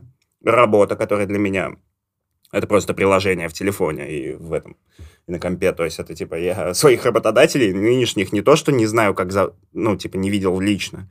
Я их даже не видел, типа, по зуму. Потому что я приучил всех, что я только по переписке, и если созвон, то голосовой. То есть я даже отчество у них не знаю. Их не существует. Это какие-то чуваки из компьютера, которые А, Ты существуют уверен, что они существуют вообще? ну, слушай, они, может, не существуют, но деньги, которые приходят на счет, которые тоже, может, не существуют, на них можно купить бутылочку пива, которая реально. Так что, А прикиньте, что это э, искусственный интеллект настолько эволюционировал, что он нанимает людей на то, чтобы себя дописывать. ну, слушай, последний тикет, который я закрыл, э, заключался в том, что кнопка, э, типа, не делается выключенной, а должна бы. Типа, как бы, я не знаю, если это искусственный интеллект, у него большие проблемы с приоритетами, могу сказать. Ну, короче, получается так, что для меня реальная жизнь, моя реальная ивановская жизнь, которая упирается в то, чтобы побухать с этим, уложить детей, провести время с женой, она такая намного-намного менее значимая. Я даже, даже если говорить про деньги, я очень давно не держал в руках деньги, которые я заработал. Типа это какая-то очень длинная цепочка условностей, где ты, типа, кто-то где-то кому-то сказал, что у тебя есть деньги, ты приходишь в магазин, показываешь им телефон, прикладываешь, их инструмент говорит им, что да, у парня есть деньги, и мы их списали, вот тебе что-то настоящее за это. И как бы в какую часть дня я наиболее сосредоточен? Точно не в реальную. Реальность — это такой действительно отдых от всей этой цифровой истории. То есть я же еще сколько уже, год четыре я не работаю в офисе, и для меня это уже затяжная история. Вот тебя, ты, вот ты сейчас, ты же в офисе сидишь, Мгм. вот у тебя есть офис, ты можешь даже утверждать, что твоя работа настоящая. У меня это не так. я ощущаю. Поэтому, кстати, я люблю приходить в офис. Ну, то есть раз- там два раза в неделю стараюсь приходить. Не, вот смотри, ты реально как э, человек, ностальгирующий по сопкам. Э, У тебя нет реально этого странного ощущения от того, что, ой, какое-то утомление от цифрового мира? На самом деле нет, а, потому что мне, наоборот, нравится, что ты можешь... Короче, мне э, нравится там, ну, учитывая, что есть люди, короче, которым нравится там читать, например, раньше. Ну, например, вы, наверное, тоже читали много в детстве. Вот. И по факту это как бы просто увлечение, которое немножко трансформировалось. То есть вы теперь можете находить э, то, что почитать, ну, какие-то интересные истории. И вообще, э, ну, как жизнь стала... Ну, меньше стало границ в жизни. Потому что цифровой мир помогает вам, наоборот, как, ну, вы как живете во всем мире сразу, по факту. То есть благодаря интернету вы можете посмотреть, что там творится, не знаю, в Америке, в Азии, а, еще где-то. И поэтому вы можете... Ну, так как человеку больше все-таки нужно развиваться именно как в, в интеллекте, воображении, ну, именно какие-то такие более духовные вещи. Поэтому то, что у нас есть сейчас больше именно цифровых историй и а, как нематериального, это хорошо. То есть у тебя появляется намного больше перспектив развития и намного а, ты можешь э, как расширять свое сознание намного лучше и интереснее, чем если бы ты просто в Иваново жил, у тебя была бы одна библиотека, и ты бы ходил в бар просто, и потом там сидел, не знаю, приходил в офис, э, там, ну, и, и занимался исключительно чем-то таким материальным и не мог бы посмотреть там, чем, чем живут люди вокруг. Он и правда, походу, Я не... устал от сопок и опасности быть съеденным медведем. Да-да. Да, да, что так в 17 лет жить в опасности, что тебя медведь съест. Вы что? Как бы, или что лавина сойдет, или там еще что-нибудь. Вы что? Я теперь прям кайфую от того, что вот у меня есть офис. Вот. А так на полном серьезе я видел, как, как мишки копаются в мусорке у меня под домом. Ну, это, конечно, это, это очень фиговая история в плане того, что они так делают, когда, например, там маму потеряли, или когда еды очень мало, поэтому медведи спускаются уже к жителям, и там, ну, буянят немножко. Но они маленькие, опять же, там не особо опасные, но все равно медведи в городе. Не очень хорошо, да? Да. И я думаю, если бы в Дагестане медведи не пойдут копаться в мусоре. Потому что им там наваляют? Хабиб заборет их. Блин, а, на самом деле, ты, наверное, прав, но я слишком часто ловлю вот это ощущение, что мозг к такому не приспособлен. Это возник... Вот у меня такое возникает, когда слишком много чатов. Когда ты в разные чаты что-то должен писать, переключать контекст постоянно, то мозг очень устает. Вот прям к концу дня у тебя ощущение, будто ты просто, не знаю, весь день был в универе, слушал какие-то нудные лекции, и ты просто хочешь потупить. Угу. Вот. Да, есть такое. Но вот это именно переключение контекста. Жизнь требует переключения контекста. В большинстве своих созвонов в зуме рабочих. Типа я не могу себе позволить созвониться в зуме и при этом с кем-то что-то не перетирать в каких-то чатах. О, боже мой. То есть, типа, большую часть времени я созваниваюсь, если я при этом что-то еще делаю. Мгм. Мне прикалывает, что мы сейчас гораздо более читающие в плане количества впитанных символов, чем Да, да. когда-либо вообще в истории человечества. Что, типа, самый читающий чувак из 19 века по сравнению с тобой, типа, вообще Да. ничего не читает. На самом деле мы там вот количество символов войны и мира впитываем, наверное, за пару дней. Во всех этих соцсетях. Ну, не настолько, конечно, да, ну да. Вообще мы самые еще пишущие, то есть вот все ругаются на то, что люди там как-то безграмотно пишут, в, ну, там, в мессенджерах, а они-то хотя бы это делают, потому что до того, как были мессенджеры, эти люди вообще могли ничего не писать. Долгие, как бы, долгие годы письма-то они могли тоже не писать, на работе там, ну, работа могла быть тоже не связана с перепиской, и поэтому все было хуже. Вот это мне, знаешь, все время говорят, ой, ты же редактор, ты, наверное, так не любишь ошибки. Ой, смотри, там ошибка, это все профнепригодный редактор. Я, мне кажется, самый лояльный к ошибкам человек в мире. Мне кажется, вообще правила должны все отмереть. Особенно сейчас. Ну, типа, они были как какой-то... Мне кажется, вообще их придумывали как способ, чтобы немножко зафиксировать и объяснить язык, а не для того, чтобы их придерживаться. А вот это вот, знаешь, о боже мой, сохранить русский язык, как это вы можете по так писать по русскому языку и так неуважительно к нему относиться? Вы что? Все, тебе человек что-то сказал, ты понял, что он сказал?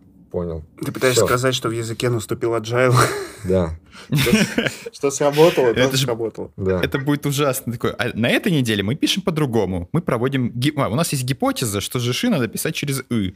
Проверяем ее. Я не знаю, как вот, типа, мы, для нас это мем, да, жиши такие. Ну, мы все, мы с детства это выучили. Мне интересно, как люди в Беларуси, дети в школе, вот им внушают это на уроках русского языка, что запомни, никакой «ы» после «ж». Потом они идут на урок белорусского языка, где, типа, это- она везде там. Ты идешь по городу, там у них цирк, и написано «ц». Это- Слушай, мозг с такими э, финтами отлично справляется. Типа, э, если ты пишешь на C и на C++, Мгм. а это очень похожие языки с отличиями, ты прям реально переключаешься, у тебя нет с этим бед никаких. Хорошо. Единственное, где тебя накрывает, это 1С. Ты пишешь по-русски код. Это пиздец, да. Я, типа, я даже смотреть на него не могу, во мне все протестует. Мне хочется, типа, такой, нет, уберите это. А в чем проблема? Ну, по-русски что? Да, блин, не знаю. Ну, это типа делай цикл и там прочее. Просто очень сложно принять. Это вот... э, Это нам нормально, когда с английского ты переводишь Ага. каких там героев, там еще что-то. А когда вот ты прям по-русски так же пишешь, что у тебя прям, ну, тебя цепляет, что не гармонично звучит просто. А ты Ага. видишь, в чем дело? В английском нет падежей. Поэтому, если ты э, э, пишешь for each users do work, Ну, там они не касаются утвердительных. У тебя не получается косноязычие. То есть, э, если ты пишешь э, код на русском, получается косноязычно. Э, Ты будешь писать для каждый человек делать то. Мгм. И это, это неправильный русский. Окончания нет. И он тебя прямо, блин, жжет тебя. Потому что ты не напишешь для каждого человека совершить такую операцию. Мгм. Ты будешь именно вот... То есть он косноязычный. Английский, я подозреваю, тоже, но он-то у нас не нативный. И ты типа привык к такому, ты не чувствуешь неправильность. Вот я типа, подумал, что это похожее чувство, как когда ты слышишь, начинаешь понимать песню вдруг. Английская на английском, песня, да. Ты слушаешь, и для тебя голос это просто еще один инструмент, который как-то обтекает вот это восприятие смысловое, даже если ты знаешь английский. Когда ты слышишь по-русски, ты такой, да господи, кто писал эти слова? Да, да, такое?» да. По-русски не звучит. Это как очень Просто из-за плохие того, истории, как когда кто-то перепевает на русском английскую песню, и невозможно слушать, потому что это какая-то абсолютная чушь, потому что она работает только на английском. И что, реально? То есть ты видишь один с и такой, о, нет. Ну да, да. Ты- прям ощущение неправильности, как, я не знаю, как э, красная тряпка для быка. Ты хочешь, чтобы он это исчезло. Ну давайте, расскажите мне свои эти зашкварные истории. Это при каких таких обстоятельствах вам приходилось писать на 1С?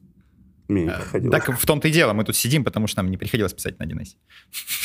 Ну, типа в интернете А если, бы, а если бы вам приходилось писать на 1С, рассказали бы вы мне это или нет? Это да, да. Мы взрослые мальчики, мы умеем принимать свои.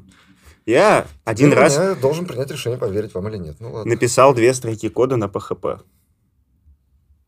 Не, ну ладно, на PHP. И в в какие-то моменты, когда тебе нужно что-нибудь на WordPress сделать, ну, какой-нибудь сайтик сверстать друз- друзьям, друзьям сверстать, сверстать сайтик на WordPress, там начинаешь писать на PHP, да. да. Грустная история. А Тебе зачем Так он развивается. Там самое смешное, что типа язык прям... Оно ну, активно обучается. Оно эволюционирует. Не, я просто, типа, хейчу PHP из тех времен, когда это было вот э, такие, знаешь, мамкины программисты на PHP делал, это серьезная разработка, это C-Sharp, и мы в этих наших ивановских компаниях воевали друг с другом, типа, мы друг друга не признавали. Поэтому это стало шуткой. Да. Ну а так не, PHP нормальный язык. Все, все хорошо. Ну а что не... да- Давай, какой для тебя был бы стыдный? 1С я понял, ладно. 1С мы ничего не трогаем. Да, опять же, все от задач зависит. То есть, когда ты разработчик, ну, 1С это, такая, то- это тоже такой локальный мем. У человека а, но- проект на VB.net, что ты не ждешь? Да, да, да, Как бы я, я очень лоялен к языкам. Типа, на чем надо, на том надо писать. Другое дело, что ну, там какого-то профессионализма ты достигаешь, скорее всего, в каком-то одном там, ну, или двух языках. Вот. А так, как бы, ну, бывают случаи, когда ты приходишь куда-то, там код написан на чем-то фантастическом. Ну, если не на ассемблере, конечно. Вот. Но на чем-нибудь таком, на чем ты обычно не пишешь. Тогда ты пытаешься это быстро выучить и как бы и решить задачу. Тут все только от этого, от Мы задач. стали намного проще к этому относиться. В принципе. Я заметил, кстати, да. Что? Давно не помню сразу. Раньше была прямо такая культура, что вот э, люди с разными стейками воевали друг с другом, а сейчас такие типа, да, у нас у всех все говно. Давайте будем честны. И нормально. И что, и фронтендеры больше не хренели? Нет, Все нормально теперь? все нормально. Нет, над ними всегда можно пошутить, что JavaScript ведет себя не так, как должен, но это уже беззлобные шутки. Да, да. Там просто есть мемы, но все мы знаем, что все равно мы, мы все тоже писали фронт. Да, да Я так вот получилось, пишу. что в какой-то момент все программисты, кроме эмбедов, их заставили пописать немножко фронт, и теперь мы типа разделяем их боль, понимаешь? И теперь мы не травим их. Сейчас же есть такая идея, что все для всех. То есть любым делом может, может заниматься кто угодно. Ну, типа, уважают, э, сейчас принято, и это хорошо, уважать всех людей. Что бы они ни делали, кем бы они ни являлись. Но когда ты смотришь какой-нибудь спорт, и там комментаторы такие, 34 года, ну, это, конечно, да, он уже вот сейчас свои, типа, последние, последние, наверное, бои проводит. Да, да. А ты смотришь на человека, он просто пышет здоровьем, молодостью и мощью. И ты думаешь, да в смысле, успокойтесь, почему? Не, ну это как работа, получается. Это же... Тут же разные цели. Когда ты в 30 начинаешь заниматься тайским боксом, то у тебя, скорее всего, цель, ну, как бы там здоровье улучшить, там навыки подтянуть. У тебя нету каких-то целей, ну, надеюсь, что нету.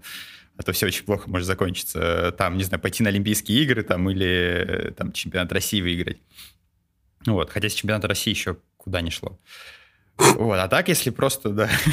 Нет, просто это, знаешь, когда раска- с тренерами разговариваешь, ты говоришь, ну вот, ну, точнее, они говорят, как-то вот занимался, занимался, там, типа, три раза в неделю, четыре раза в неделю, выходишь такой на соревнования по, там, чемпионат России, говорит, а против тебя выходит парень, который живет в спортзале. То есть он прям просыпается в спортзале, три раза в день тренируется, засыпает в спортзале, и как бы, ну, и ты такой, он тебя быстренько убирает с ринга там, через 30-40 секунд, потому что как бы он круче, чем ты раз в 10 просто, потому что, ну, он, потому что он живет этим. Вот. Поэтому да, если там прям там, спорт высоких достижений, этим надо жить, и жить желательно с детства. Иначе не получится. Я думал, что с программированием совсем не так. Я думал, что это как раз вот типа профессия взрослых людей.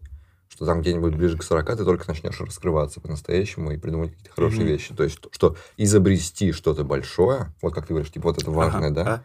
это вот ты 40-летний такой уже повидавший все, и вот теперь ты можешь сделать по-настоящему достойную вещь. М, Так мозг-то стареет так же, как и тело. Все, Мгм. я не помню, где читал, и не знаю, насколько это факт, Мгм. но я точно читал вот эта история, что если ты что-то придумываешь в 40 или в 50, то, скорее всего, ты это придумал в 18, а сейчас осознал. Ну вот смотри, есть же такие профессии, где э, 50 лет это молодой человек считается. Ну, например, какой-нибудь режиссер в 50 лет говорят, ну, он еще молодой. Ну да. Да. Или писатели тоже, они там в 60 лет, может, только вп- впервые книгу Но мне написать. кажется, там всегда это такая история, когда ты всю жизнь шел к этому, а сейчас даешь результат. Ну, ты типа... Мгм. Это на опыте. То есть, э, если где-то важна насмотренность и опыт, ну, там, не знаю, дизайнеры, режиссеры, то да. То есть ты с каждым годом, если ты этим глубоко занимаешься, становишься лучше. Я думаю, ну, в бизнесе там, ну, вот у вас в подкасте, например, вы с каждым разом, скорее всего, там что-то улучшаете, потому что у вас появляется опыт какой-то, там, вы ошибки свои прорабатываете. А вот именно придумывать что-то новое, это вот нужна уже когнитивка такая, и она стареет. Вот. И поэтому становится сложнее. Мне кажется, кстати, может быть, не столько стареешь, сколько тебе становится лень что-то придумать. То есть 18 как бы ты прям пышешь идеями, там сейчас весь мир захватишь, а в 40 у тебя там, не знаю, ипотека, кредиты, пару детей, и ты такой, «М, там, что же я хочу поделать, поспать или поспать?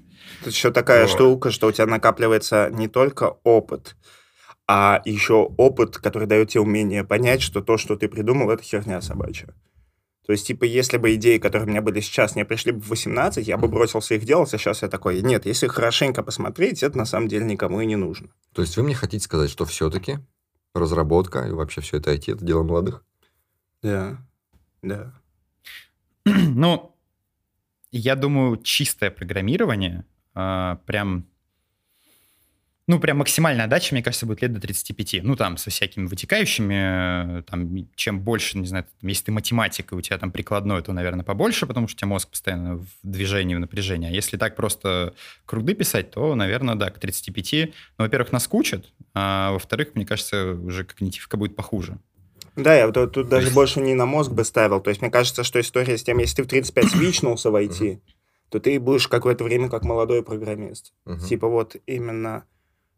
Ну, у меня 8 лет я в индустрии, я порядочно от нее устал. То есть мне на самом деле ничего особо в ней не хочется и изобретать и так далее. Я- то есть я вижу проблемы и такой, ну, блин, ладно. Ну, смотри, просто вы мне вкинули вот про это старение мозга, что Мгм. это уже что-то там, какие-то когни- когнитивные штуки уходят. Мгм. Давай, вот ситуация в вакууме.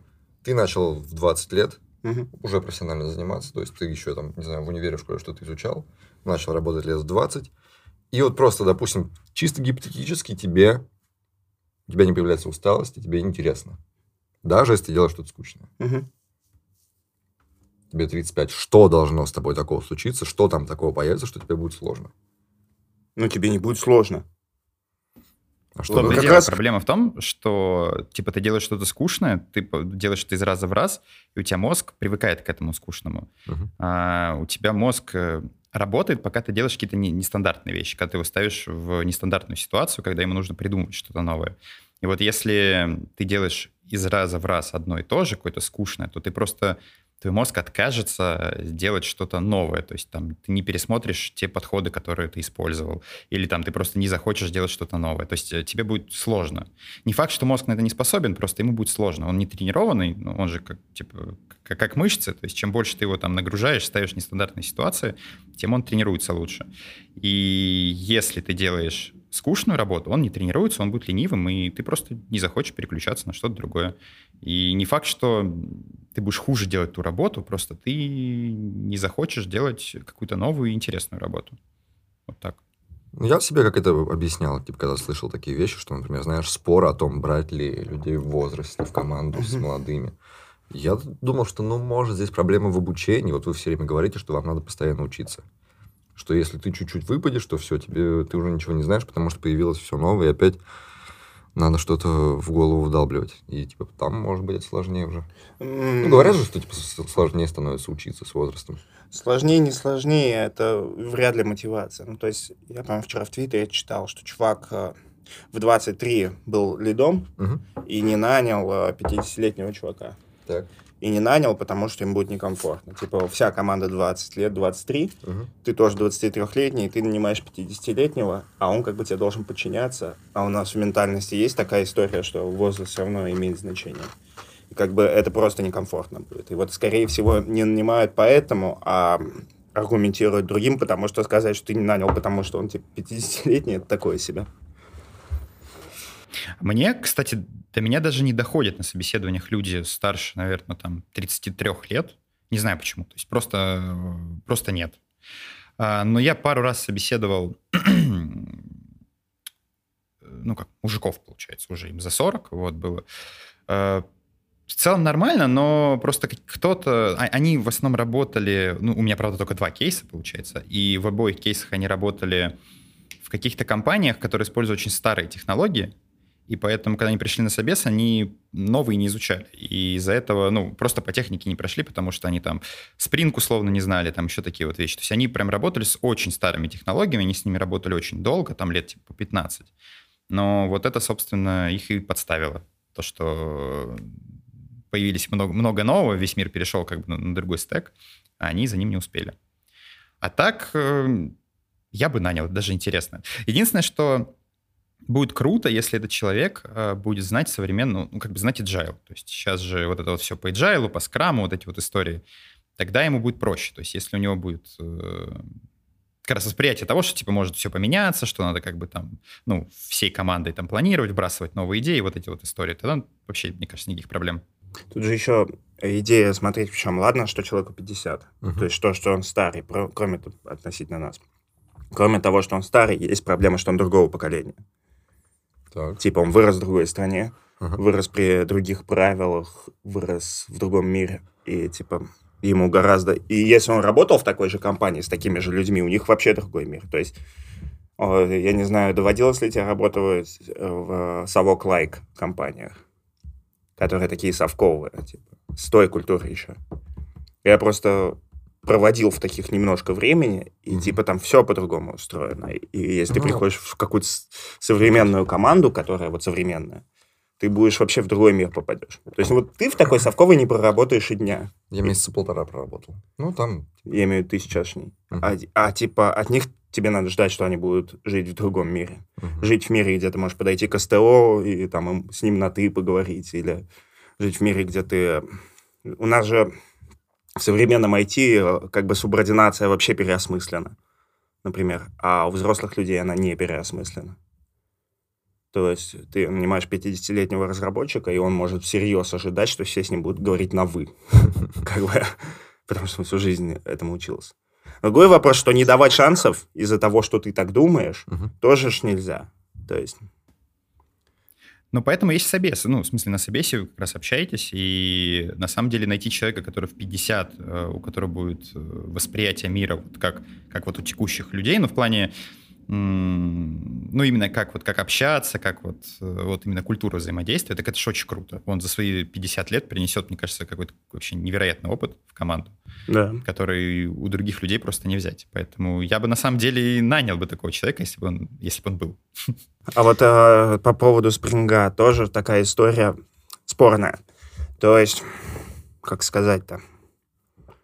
Э, Мне ни- никогда не нравилось, когда на собеседованиях спрашивают про конкретную технологию, если людям не нужен узкий спец, который вот будет, типа, который ее до кишков будет разбирать, потому что в принципе, если человек пять лет работал программистом, я верю, что он разберется там, я не знаю, вот писал он на .NET, он у меня с Java разберется. Пусть будет какой-то гэп, пусть он там пять месяцев потратит на вкат, когда хороший джавист бы потратил один месяц. Оно там, ну, это не критично.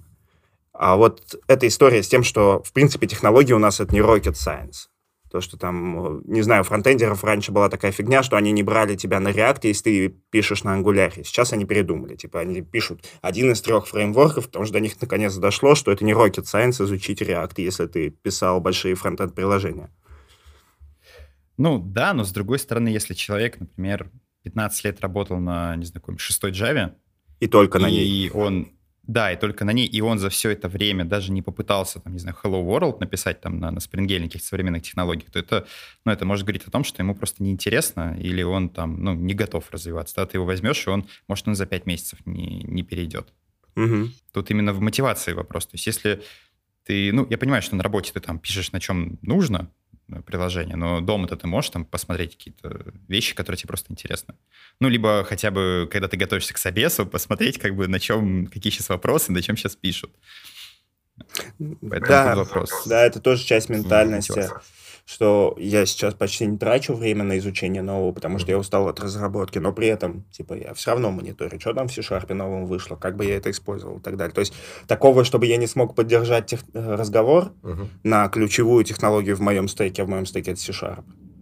Это все равно такого не будет. То есть это прям стыдно, типа, не знать, что вышло в девятом шарпе. Но вот эта вот трагичность старости, когда ты смотришь на них и смотришь на себя, она потом ты начинаешь искать везде проявления. Ты такой, а, поработал 6 часов и такой, блядь, устал работать. Ты, у тебя голова устала работать. Ты хочешь включить какой-нибудь сериал, который ты уже смотрел, чтобы не напрягаться, когда ты его смотришь, uh-huh. заказать пиццу и валяться. Ну, типа, а тебе надо работать по своим каким-то личным соображениям, но ты слишком устал для этого такой. Это потому что я теперь старый. Вот это я у себя не связываю со старостью. Когда мне было 20 лет, а я понял, насколько это охеренно. Я такой, не хочу... Заказывать пиццу, смотреть сериал? Э, э, реально, у меня родители тогда... Я учился в универе, родители уехали в отпуск на недели три. И я остался, типа, следить за домом. Хотя я жил уже в другом городе, вот я, типа, приехал и сидел в квартире. Я такой, ну что, первый день я съездил в универ. На второй такой, а может, завтра не поеду, может, поиграю в комп. Я просыпаюсь через три недели просто сидящему компа в 5 утра. Где день, где ночь. Это были лучшие две недели. Да, но в 20 лет ты этому не придаешь такого значения. Ты типа живешь такой, как хочешь. Я придал. Я такой думаю, я все, я понял сейчас, у меня не зашло откровение. Я ни на что не гожусь. Потому что ни от чего и никогда я так сильно уже не кайфану. У меня было такое в школе. У нас э, на Камчатке бывают пурги, прям вот такие, что в школу отменяют, там прям из дома фиг выйдешь. И вот один раз в жизни, классе, наверное, восьмом, э, пурга была неделю. Вот прям вот вообще неделю, вот все поотменяли. А родители начали ходить на работу, ну, где-то дня со второго этой пурги, ну, там, им почему-то надо было, в школу не надо было. И, в общем, тот неловкий момент, когда ты проходишь какую-то игру, рассчитанную там, типа, на 50 часов геймплея, просто за эти пять дней там рабочих, пока родители уходят на работу, ты просто по 9 часов в день играешь. Это было шикарно. Слушай, подтверди мне или опровергни, но мне всегда казалось, что несмотря на то, что у нас такое гигантское расстояние между центральной Россией, все вот это Москва и вокруг нее, и вот до Камчатки это же, блин, это другой конец света почти. И меня прикалывает, что там та же самая культура, что вот она прямо такая же, как, каким-то образом она распространилась не отличается. Как если, например... Культура, типа, в общем? Культура? Ну, вот это, да. Допустим, вот ты рос на Камчатке, и у меня есть подозрение, что у нас вот эта пацанская культура, она будет примерно одинаковая, такая, знаешь, это школьно-уличная. Ну, очень вероятно, да. Не, ну, да. Потому что, несмотря на то, что интернета не было, но люди же там общаются друг да. с другом, с, с материком, там, все же, ну как, ну, общение происходит, поэтому и культура, да, примерно одинаковая. Ну вот смотри, У нас просто давай... И музыка примерно такая же. На простом примере. Это... Если бы ты решил в 13 лет прогуляться с синими волосами, вот с тебя бы пацаны спросили за это? Да. В 13, да, да. А, это ж когда... А, когда еще эмо были, помните? Вот как раз типа 2007 там, ну, там 2009 года. И самый прикольный эмо, который я видел, я иду по улице такой, э, смотрю, идет парень, ну, у него как такая типичная челочка черная, там он, э, по-моему, даже розоватая. А потом он идет, у него такая, а, ну, как типа тельняшки, только черно-розовая получается. Так, ну, там черно-белое, там еще что-то тоже было розовое. Такое. Ну, прям типичный эмо. И все как бы, ну, ты такой думаешь, ну, нормально, и все бы хорошо, только если мужик не весил бы килограмм 120, не был бы там, э, не ходил бы в спортзал, и рядом с ним не шел питбуль. И я такой думаю, что? Ну, слушай, хочешь быть тема на Камчатке, надо как-то это выживать. Да, да, то есть там как бы все сколько адаптируются. медведей ты заборол Культура примерно одинаковая, но все немного адаптируются. Э, Ну, а, например, э, сережка в ухе. В левом ухе Это- норм, в правом ухе означает принадлежность к меньшинству. А, Я вот не помню, кстати, такие истории. А, Ну вот мне э, папа запретил носить сережку. Мгм. Не то, чтобы не особо хотелось на самом деле, но папа так для профилактики, типа, постарайся так не, не делать, вот. Ну а так, не, нормально люди воспринимались. Это же еще, по-моему, у кого-то из звезд тоже, ну, именно из парней, тоже бы- были серьги в ушах, поэтому воспринималось более-менее нормально. Я просто от этого как- так офигел. Вот, вот, вот Испания, вот пример другой культуры, да. Все пацаны выглядят как Криштиану Роналдо. Вот они ходят такие прям, знаешь, гоповатые, опасненькие, смотрят на тебя вот этим орлиным взглядом, и в обоих ухах сережки. Или какие-нибудь, знаешь, тоже взять... Не Тоннели были очень модные. Вот типа в 2009 где-то очень модные были тоннели. Все же их ставили. И теперь этих людей видно. У нас было прямо разделение, то есть я, типа, с нормальными чуваками общался, которые там, типа, и Сэма дружили, и музыку сложную слушали, и могли там узкие джинсы одеть. И, типа, и всегда рядом была одиннадцатая школа, где училась гопота. И, типа, мы в одно и то же время существовали. Но в мою школу ты ходил через их школу. И вот здесь проблема была. То есть у себя в школе ты нормальный такой, типа, все нормально, ты не формал, тебе все можно. Но если те пацаны тебя встретят вот с таким шмотом, у тебя серьезные неприятности начинаются. Ну, у нас город маленький, то есть, в принципе, я тогда на секции дзюдо занимался, и в целом с большинством людей, с которыми у меня могли быть проблемы, я занимался спортом, Мгм. поэтому мы дружили. Вот, а как бы там так город маленький, получается, я дружу с ними, они дружат еще с кем-то, в итоге как бы я там через одних дружу как с половиной города. Поэтому в целом, если особо прям не быть э, ну, на тот момент маргиналом, то нет, все было в порядке. Ну, уже просто был такой период, когда ну, можно было все это позволить. Вот когда мой брат учился, то есть лет так, типа, он мне на 14 лет старше, то есть типа, лет 14 назад, 90-х, там, вот, ну, в начале 90-х, 80-х, вот там было жестко. Там у них и школа на школу они дрались, там, и вообще было много, мало приятного было, в общем. В мое время уже было нормально. Ну да. Э, У меня сразу ассоциация маленький город, и когда я говорил про общую культуру, э, есть эта мысль, что она какая-то слишком бандитская всегда была. Что для нас вот и примерами для подражания были именно бандиты, блатные и все такое. Мне кажется, нет. Ну, то есть были и такие, тогда же была бригада, там потом Да-да-да. ну, бой с тенью был еще, да, это же, ну, безусловно, как бы наш кинематограф только начинал делать фильмы, и поэтому, да. А про что еще делать фильм? Брат, бригада, Да. бой с- Ну, вот это... э, Бумер, пацаны, да, я вот истории. фильм «Бумер». Ну, это вот прямо про нас, про пацанов. Вот прямо такой же. Ну, типа, блин, там про страшных людей, про катастрофически ужасных злодеев. Ну, Про нас, про Но пацанов. как- когда мы взрослели, у нас же уже был вот прям набор других фильмов с другими, там, с другими героями для подражания. У нас же уже был ты Джек там, Воробей. да, улицы. На секундочку. Что? Джек Воробей? У нас же уже был Джек Воробей. Так он тоже пират, как бы. Он бандит Ну такой да, же, просто он на корабле. Но Ну он не, я другой, понимаю, о чем ты. бы, Ну да, просто- наверное, вот эта культура общая, она именно реально кинематографом 90-х сформировалась. Типа, Мгм. когда у тебя Данила — это национальный герой. Типа, прям бандос, который всех мочут. Мгм. Мне очень нравится, как сейчас его переосмысляют. Я прям люблю за этим следить, когда кто-то начинает разбираться. Мгм. Что он, а на самом деле, а это и никакой не хороший герой. Что он на самом деле плохой человек. Слушай, они так и нам и Цоя отменят. Давайте. Давайте оставим вот здесь что-то. Пусть тогда все были неправы, да? Не, ну у каждой просто, у каждого времени есть какие-то свои герои, да. Но мне кажется, именно вот у, у нашего поколения, ну там типа 27, 29 или там 30, все-таки уже сдвинулось э, от бригады, и у нас были какие-то свои, э, свои кумиры. Ну да, для нас вот э, то поколение, оно существовало как старшаки. Мгм. Типа Так. вот Мгм. О, о, во. Мне кажется, отличный будет этот третий тест. Э, У вас был популярный король и шут? Да, безусловно. Вот, мне кажется, это был прямо... э, такой показатель, пласт Ну, культуры. это прям... Вот тут, да, был прям пласт вот это как людей, раз слома э, вот это от бандитской к чему-то неформальному. Ну да, да, когда и вы 70 сколько раз я выгребал за то, что были чуваки, которые любили король и шут, а я был чуваком, который любит многоточие. Мы типа с ними воевали. Металлисты с рэперами у вас воевали тоже? Нет, у нас просто были люди, которые музыку не слушают от слов совсем, и были люди, которые, типа, слушают все. Ну, то есть, как бы для них там были Ария, Король и Шут, э, но одновременно был какой-нибудь еще рэпчик там и так далее. То есть, вот это период, когда типа, все слушаешь. Вот. А особняком были люди, слушающие Noise MC. Ну, нет, а у нас Noise MC потом пришел и все это нафиг выпихнул. Когда пришел Noise MC, все стали слушать Noise MC. Вообще все. И он как раз вот был концом того периода, когда все делились. А когда был Децл, вам было по сколько лет? Ну, я его застал как музыку старшиков. Уже так, да. Да, я в тот момент вообще мало увлекался музыкой, да, даже ее не слушал. Поэтому для меня Децл это просто что-то на фоне вообще, что происходило. Тут еще, чтобы просто все Да. понимали. Мгм. А, В то время ты не то чтобы выбирал, какую музыку слушать, ты слушал то, что тебе кто-то принес, дал или купил. Типа ты не шел покупать себе музыку, Да. которую ты любишь.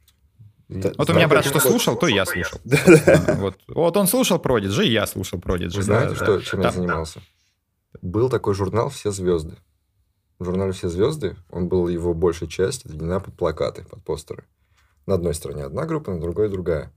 И у них была какая-то такая серия, выходила долго, там, не знаю, месяц или больше, что надо было собрать Децла в полный рост. И у меня, короче, на двери, на двери в мою комнату Децл был вот такой, от потолка до пола. Децл, собранный из кучи плакатов, склеенный. Э, Дверка Так низкая полный была, рост? да, я так понимаю. Ну, как обычно, стандартная дверь, там, 2 метра с чем-то. И вот он на Походу, дверь был Децл высокий. Децл. Ты не услышал мою шутку? Я услышал твою шутку, видимо, они его увеличили. То есть ты ходил, и Децл был выше тебя, да? Децл был здоровый, да. Но на самом деле... Блин, мне так нравится культурный феномен, что в России его имя стало, типа, этим сленговым обозначением «мало». Типа Децл. Это так смешно. Блин, а мне прикиньте, я был рэпером, мне мама один раз подарила, короче, купила балахон с Арией. Я с ней два дня не разговаривал. Такая, мама, ты что? Ты что? Ты, да, ты принесла мне одежду моих врагов. Подожди, Фил, то есть я, я сейчас вкину, ну как бы мы просто по зуму, поэтому я пока себя чувствую в безопасности. То есть ты раньше был рэпером, а теперь ты блогер. Ты понимаешь, что ты что идешь по нарастающей?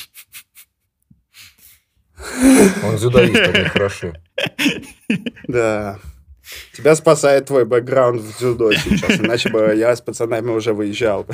Не, я, я тут как-то шутил, что я собрал бинго в 2021, что я блогер, программист, бизнесмен и журналист. Типа я занимаюсь вот этими вещами, а, а в 2021 любой чувак занимается одной из них. Захо- Заходит в бар, да, блогер, бизнесмен, журналист, программист. Там, А бармен говорит, привет, Фил. Бармен говорит, да, Фил. Ну, типа, это самое... У нас с тобой самая попсовая профессия вот сейчас. Типа, ничего более попсового и придумать нельзя. Если ты программист, это то же самое, что ты никто, потому что, ну, все программисты. Типа, вообще все. Не что? то, чтобы меня печалило, конечно, это. Ну да. Но на девочек впечатление не произведешь тем, что ты там Java сеньор или что-то такое. Но Я поэтому и ушел в блог. В нашем возрасте, мне кажется, уже другие интересы. Не надо производить впечатление, в основном уже произвели на кого нужно. Ну, производили уже. Да, да, да, да, да, не разгребешься теперь.